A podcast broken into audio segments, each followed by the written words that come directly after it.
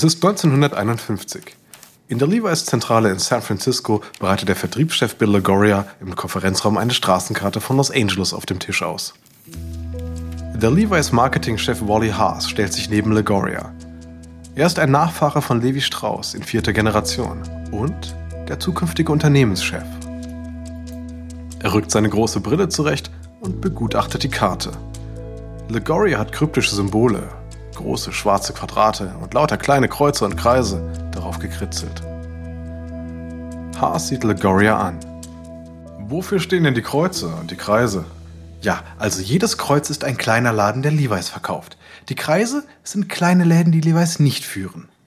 Okay. Und die großen schwarzen Quadrate? Das sind die Kaufhäuser. Haas macht große Augen. Es gibt mehr Kaufhäuser in LA, als er dachte. Und das ist nicht gut. Für Levi's kommt diese Straßenkarte einem Schlachtfeld gleich. Automobile verändern das Stadtbild vom Amerika der Nachkriegszeit. Entlang neuer Highways entstehen Vororte und mit ihnen auch Kaufhäuser. Kaufhausketten wie Sears und JC Penney eröffnen Filialen in den Vorstädten und stehlen den kleinen Läden, auf die Levi's angewiesen ist, die Kundschaft. Denn die Kaufhäuser wollten Levi's nur ins Sortiment aufnehmen, wenn sie einen größeren Rabatt bekommen als die kleinen Läden. Levi's wollte die Preise nicht senken und blieb außen vor.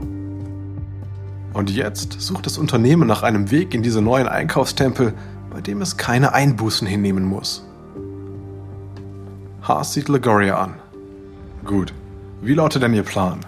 Also im Mittelalter haben Armeen in Europa ja die Burgen belagert, bis die kapitulierten, ja? Ähm, ja. Dasselbe machen wir jetzt mit den Kaufhäusern. Sehen Sie mal.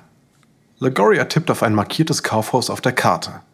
In den umliegenden Straßen sind mindestens ein Dutzend kleiner Läden. Unsere Kunden sind loyal. Wenn wir all diese Läden mit 501 versorgen, dann locken wir die Kunden von den Kaufhäusern weg. Haas lächelt verschwörerisch. Und wenn die Kaufhäuser merken, dass sie Kunden verlieren, werden sie uns auch ohne den Rabatt wollen. Hm. Ganz genau. Die Einzelhandelsriesen merken bald, dass ihnen die vielen Levi's-Anhänger in Kalifornien durchs Netz gehen. Kunden fragen nach, warum sie die Fiverr One nicht führen, die es überall sonst zu kaufen gibt. Und prompt sind die großen Warenhäuser gezwungen, der Marke die Tür zu öffnen. Aber es ist nur ein halber Sieg. Die Kaufhäuser platzieren die Levi's-Bestände in abgelegenen Ecken im Keller. Schließlich ist Levi's nur eine Jeansmarke. Und konkurrierende Hersteller bieten Einzelhändlern oft bessere Gewinnmargen durch größere Rabatte. Doch die Zeiten, in denen Geschäfte Jeans wie Arbeitskleidung behandeln können, neigen sich schnell dem Ende zu.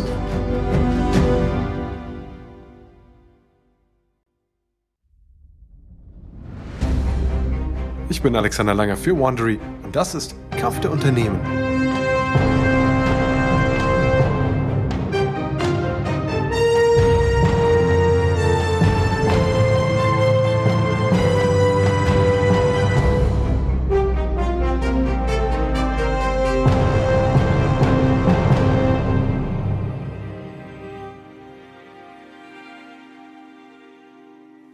Der letzten Episode wurde Levi Strauss Company durch Metallnieten zum Pionier der modernen Jeans. Lee setzte sich unterdessen mit Reißverschlüssen und vorgewaschenem Denim an die Spitze der Arbeitskleidung. Doch nun bringt eine Generation von Rebellen die Jeanshose aus der Arbeitswelt auf die Straße. Dies ist Episode 3, die Jeans-Rebellion.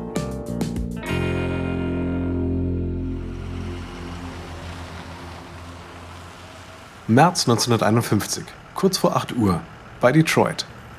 Ein gelber Schulbus hält vor der Bloomfield Hills High School. Ordentlich angezogene Kinder mit Rucksäcken und Büchern bepackt strömen heraus. Mädchen in Strickjacken, Blusen und knielangen Röcken. Jungs in Jacketts, weißen Hemden und Stoffhosen. Doch in der letzten Reihe rühren sich vier Jungs nicht. Nervös sehen sie aus dem Fenster. Ihre Herzen rasen in eine Mischung aus Aufregung und Angst. Der Busfahrer sieht in den Rückspiegel. Jungs, warum steigt er nicht aus? Die vier Teenager schlucken. Einer von ihnen mit zurückgegelten braunen Haaren sagt, Jetzt kneif bloß nicht. Einer für alle, alle für einen, oder? Seine Freunde nicken verlegen. Die vier steigen aus und steuern auf das Schultor zu. Sie gehen nebeneinander, die Hände in den Gesäßtaschen, ihre hochgekrempelten Blue Jeans. Vom Schultor aus starrt Schulleiter Richard Spieß sie mit verschränkten Armen an. Sechs Tage zuvor hat die Bloomfield Hills High School Jungen verboten, Jeans zu tragen. Für Mädchen gilt das bereits seit 1935. Für Spieß führt das Tragen von Blue Jeans geradewegs auf die schiefe Bahn. Häftlinge tragen Jeans, Rockerbanden und natürlich Leute, aus denen nichts wird. Die Jungs gehen auf das Tor zu. Noch 50 Meter. 40 Meter. 30 Meter. Der funkelnde Blick des Schulleiters lässt ihren Mut dahinschmelzen. Ihr lockerer Gang wird unsicher. Noch 20 Meter. 15 Meter. Einer der Rebellen bleibt stehen. Der Junge mit zurückgegelten Haaren sieht ihn an. Sei kein Feigling, komm schon. Der Junge schüttelt den Kopf. Sein Rückzug gibt der Entschlossenheit der Truppe den Rest. Die vier ergreifen die Flucht und eilen nach Hause, um sich umzuziehen. Spees streckt die Brust raus, als sie sich trollen. Er verbucht dies als weiteren Erfolg gegen die Obszönität. Doch die Tage, in denen jeanstragende Rebellen vor dem strengen Blick der Autorität kuschen, sind gezählt. Bald tragen aufsässige Teenager in ganz Amerika Blue Jeans. Für die Jeanshersteller bedeutet das natürlich einen Umsatzschub. Doch der führt sie direkt ins Fadenkreuz dieser Autoritäten.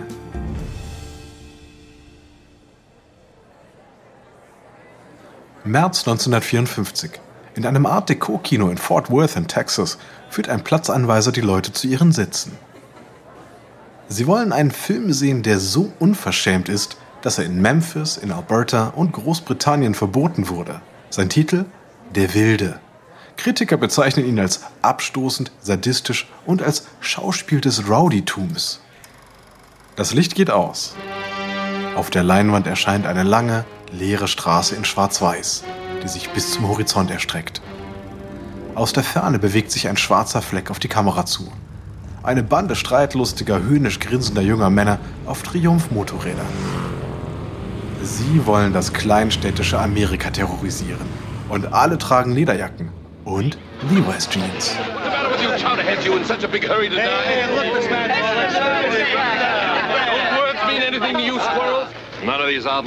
Diese Radautüten wollen doch nur Krawall.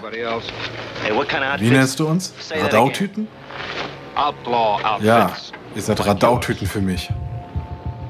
Aber niemand muss den Zuschauern sagen, womit sie es zu tun haben. Allein an den Jacken und an den Jeans erkennen sie, dass Marlon Brando und sein Black Rebel Motorcycle Club nichts Gutes im Schilde führen. Bislang waren Jeans die Kleidung der Unterschicht, getragen von Tagelödern, Häftlingen, Farmern und Motorradbanden. Aber Marlon Brando, als harter Kerl mit weichem Kern und eng sitzenden Levi's, verändert das Ansehen von Denim für immer. Brando ist nicht nur ein Rebell, er ist ein Gesetzloser. Auf Mädchen wirkt das unwiderstehlich. Schon bald eifern Teenager dem coolen Brando-Look nach und kaufen sich Blue Jeans. Und der Wilde ist erst der Anfang.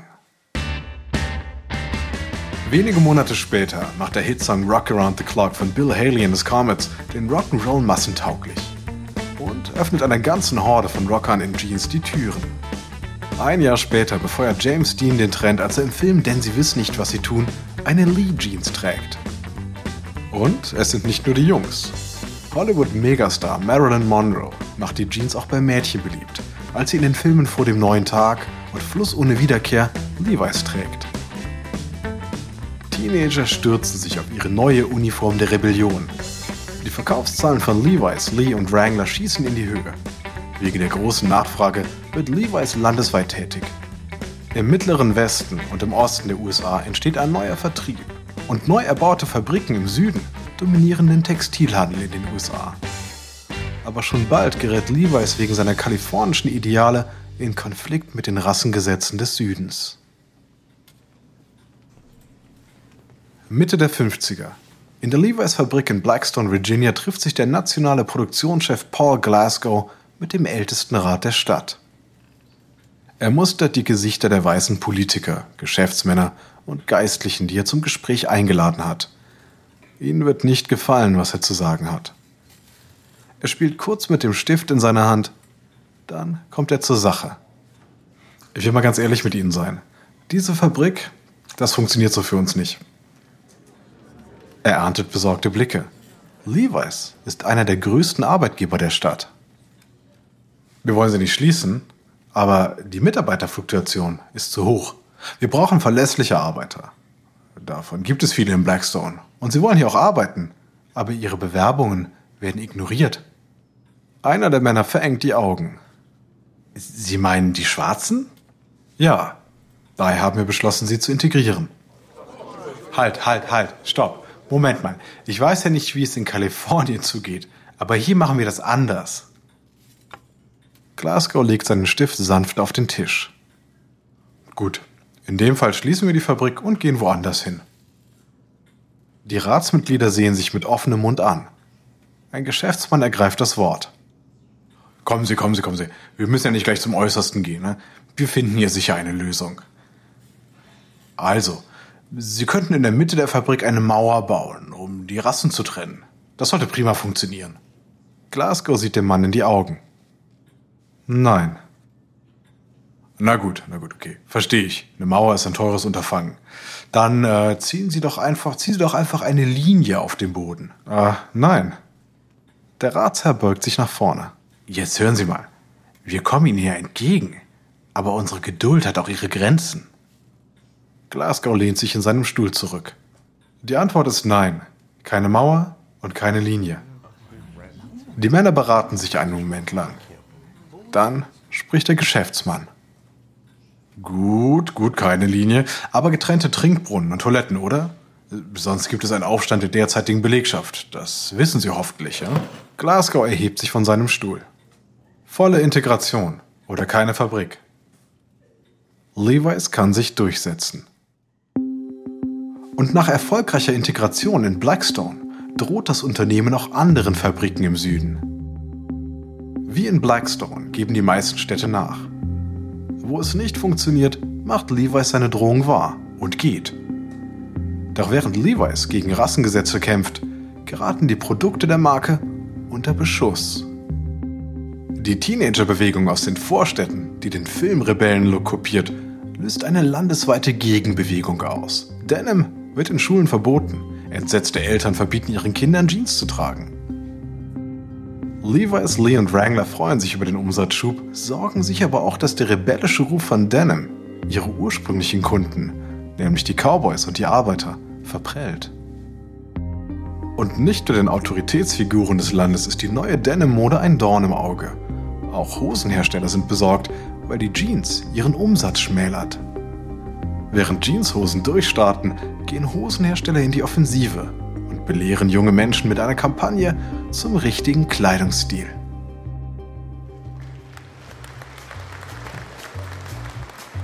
(1957) Nördlich von New York findet an einer Highschool erneut die Modeschau mit dem Titel Richtig anziehen statt. Die Models kommen direkt aus dem Publikum. Diese Darbietung des guten Geschmacks ist die neueste Masche der Vereinigung von Hosenherstellern, dem American Institute of Men's and Boys Wear. Ihre Mission: Amerika vor dem Rebellenlook retten. Ein 16-Jähriger mit akkurat gescheiteltem Haar betritt die Bühne. Er trägt ein rotes Korthemd, das in eine graue Anzughose gesteckt ist. Der Moderator nickt anerkennend. Was für ein imposanter junger Mann.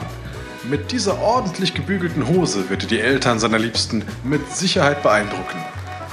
Der Junge geht hinter die Bühne. Kurz darauf kommt er zurück. Diesmal trägt er ein weißes T-Shirt, Stiefel und Blue Jeans. Der Moderator schüttelt den Kopf. Sieht das nicht schlampig aus? Nur durch Kleidung ist aus dem attraktiven jungen Gentleman ein Rowdy geworden. Wisst ihr, Kleider machen eben Leute. Meine Freunde von der Polizei sagen mir, dass man einen Unruhestifter schon an der Kleidung erkennt. Tja, das klingt ungerecht, aber so ist es. Daher denkt daran, zieht euch richtig an, sonst bereut ihr es. Diese Gegenbewegung gewinnt an Dynamik und die Jeans-Umsätze gehen zurück. Nicht einmal Elvis Presley kann die Talfahrt mit seiner schwarzen Jeans im Video zu Jailhouse Rock aufhalten. Aber die Rebellion hinterlässt ihre Spuren. Als die ersten Babyboomer Ende der 50er Jahre erwachsen werden, steigt der Absatz von Jeans wieder an.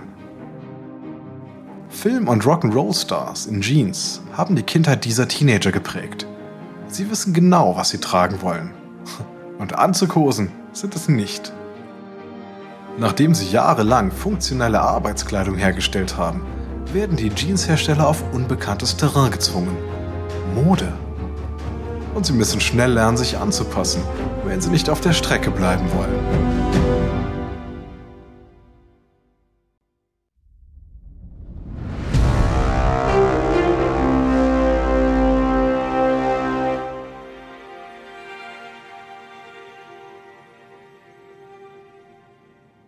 1960. In seinem Eckbüro in San Francisco zieht sich Levi's Präsident Wally Haas der Magen zusammen. Allein beim Gedanken an die bevorstehende Entscheidung wird ihm übel. Er rückt seine große Brille zurecht und sieht den Verkaufsleiter an, der ihm gegenüber sitzt. Ich, ich, ich weiß nicht. Es kommt mir immer noch zu gewagt vor. Der Verkaufsleiter runzelt die Stirn. Ernsthaft? Was braucht es denn noch, Wally? Wir arbeiten seit zwei Jahren daran. Wir haben es in den Geschäften getestet, wir haben Einzelhändler befragt und, und, und. Was kann ich denn noch tun, damit Sie die 505 genehmigen? Die 505 ist die erste neue Jeanslinie für Herren, die Levi's seit 1872 herausgebracht hat. Sie soll den Durchbruch an der Ostküste bringen. Doch im Moment kann sie sich nicht mal intern durchsetzen. Levi's hat rund 175 Millionen 501 Jeans verkauft aber Händler und Verbraucher an der Ostküste verschmähen sie immer noch. Aus einfachem Grund. Die 501 ist Shrink to Fit. Die Leute schrecken davor zurück, eine zu große Jeans zu kaufen, die beim Waschen zwei Nummern eingeht. Schließlich verkauft Lee seit 30 Jahren bereits vorgewaschene Jeans, die direkt passen. Wenn Lee das kann, warum nicht auch Levi's? Aber in den Mauern der Levi's-Zentrale grenzt jede Abweichung von der 501 an Blasphemie. Haas sieht seine Verkaufsletter an. Die 505 könnte den Zauber brechen. Den, den Zauber? Also, also ich, also könnte es nicht sein, dass unsere Kunden deshalb so loyal sind, weil sie ihre 501 selbst einlaufen lassen. Und die 505 könnte diese ganz besondere Bande zerstören. Der Verkaufsleiter seufzt. Wally, bitte hören Sie mir zu. Die Leute an der Ostküste wollen gebrauchsfertige Denim Jeans. Die 505 erfüllt genau diese Bedürfnisse. Wir waschen die Jeans nur vor. Sie wird genauso ausbleichen, reißen und sich abnutzen wie die 501. Haas holt tief Luft. Im letzten Jahrzehnt hat er daran gearbeitet, Levi's zu modernisieren. Er hat den Großhandel geschlossen und die Hosenherstellung expandiert. Er hat sogar dafür gesorgt, dass Jeans in der Firma nicht mehr Waste Overalls genannt werden. Das wäre nur der nächste Schritt. Er nickt. Ja, gut, Sie haben recht. Wir müssen Kleidung machen, die die Leute auch wirklich tragen wollen. Die 505 überzeugt Händler an der Ostküste endlich, Levi's ins Sortiment aufzunehmen. Und da die Angst vor Veränderungen noch überwunden ist, zeigt sich Levi's offen und bereit für komplett neue Jeans-Stile. Als Lee mit einer eng anliegenden hellbraunen Jeans einen Volltreffer landet, springt Levi's mit einem sandfarbenen Modell auf den Zug auf. Kunden geben ihr den Namen White Levi's. Aber während Levi's Trends hinterherjagt, will Wrangler Trends setzen. 1964 in Manhattan. Drei leitende Mitarbeiter von Wrangler mit Anzügen und Krawatten sind im Tanzstudio des berühmten Joe Piro. Piro stürmt in den Raum. Er ist klein, dunkelhaarig, sehnig und bewegt sich, als hätte er Hummeln im Hintern. Guten Morgen, meine Herren. Sind Sie bereit für den neuesten Tanz im Land? Die Wrangler-Mitarbeiter grinsen und nicken. Seit Chubby Checker der Welt den Twist beigebracht hat, sind Teenager ganz verrückt nach neuen Tänzen. Es gibt den Locomotion, den Monkey und den Mashed Potato. Daher soll Piro für Wrangler einen neuen Tanz kreieren, der der Marke zu mehr Jeansverkäufen verhilft. Und niemand wäre dafür qualifizierter als der Erfinder des Monkey Dance. Piro springt in die Mitte der Tanzfläche und nimmt eine Pose ein. Musik bitte! Piros Assistent legt die Nadel auf die Platte und los geht der Wrangler Shake. Piro presst die Hände zusammen und beginnt sie mit den Hüften wie eine Acht zu bewegen. Die Hüften immer noch kreisend, wirft er seinen rechten Arm über den Kopf und bewegt die Hand, als würde er ein imaginäres Lasso schwingen. Er fängt ein unsichtbares Pony, klatscht wiederholt auf seine Hüften und springt dann nach rechts zu den Wrangler-Männern. Jetzt nochmal. Und sie alle machen mit. Das Lächeln auf den Gesichtern der Männer erstarrt, als Piro zwischen sie geht. Na los doch, Männer. Hier kann sich keiner drücken. Kurz darauf schwingen die Männer unbeholfen imaginäre Lassos, während Piro den Kopf über ihr fehlendes Rhythmusgefühl schüttelt. Aber der Wrangler Shake ist einfach kein Mashed Potato.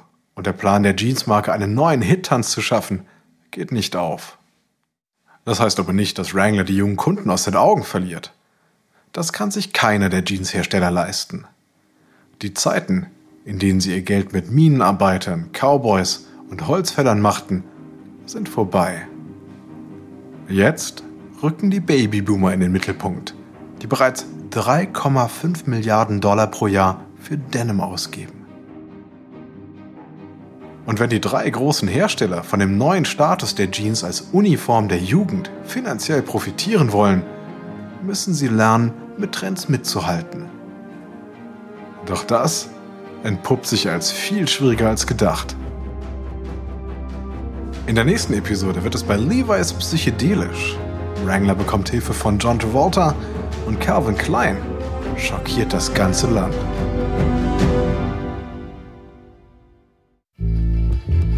Dies ist Episode 3 von Der Kampf um die Jeans aus Kampf der Unternehmen von Wandery. Ein kurzer Hinweis zu den Dialogen, die Sie soeben gehört haben. Wir wissen natürlich nicht genau, was gesprochen wurde. Doch die Dialoge basieren nach bestem Wissen auf unseren Recherchen. Wenn Sie mehr über das Leben von Levi Strauss erfahren möchten, lesen Sie doch das Buch Levi Strauss, The Man Who Gave Blue Jeans to the World von Lynn Downey. Ich bin Ihr Sprecher, Alexander Lange. Tristan Donovan hat diese Geschichte geschrieben. Karen Lowe ist unsere leitende Produzentin und Redakteurin Herausgegeben und produziert von Emily Frost. Sounddesign von Kylie Rendell. Kate Young ist unsere Associate Producer. Die ausführenden Produzenten sind Jenny Lower Backman und Marshall Lou. Erstellt hat die Reihe Ernan Lopez für Wandery.